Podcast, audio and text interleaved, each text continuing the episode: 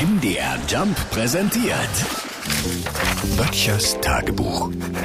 Notizen aus der Provinz. Wochenende ist Ostern, endlich mal wieder. Alles, was uns die vergangenen Jahre vom Feiern abgehalten hatte, wie zum Beispiel eine weltweite Pandemie oder sowas, wurde ja dieses Jahr per Beschluss der Regierung für nicht mehr existent erklärt.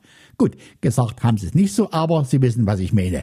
Wenn es keine Regeln mehr gibt, muss ja wohl auch die Ursache für eben diese auch nicht mehr da sein.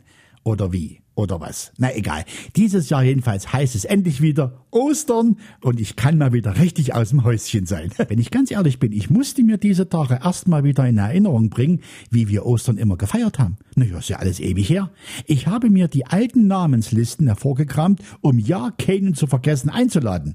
Und kaum hatte ich die noch mit Kreide beschriebenen Schiefertafeln aus dem Keller geholt, kam meine Frau und sagte, sie würde sich erinnern, dass wir mit den Kindern aus dem Dorf immer Eierrollen bei uns hinten am Hang gemacht hätten.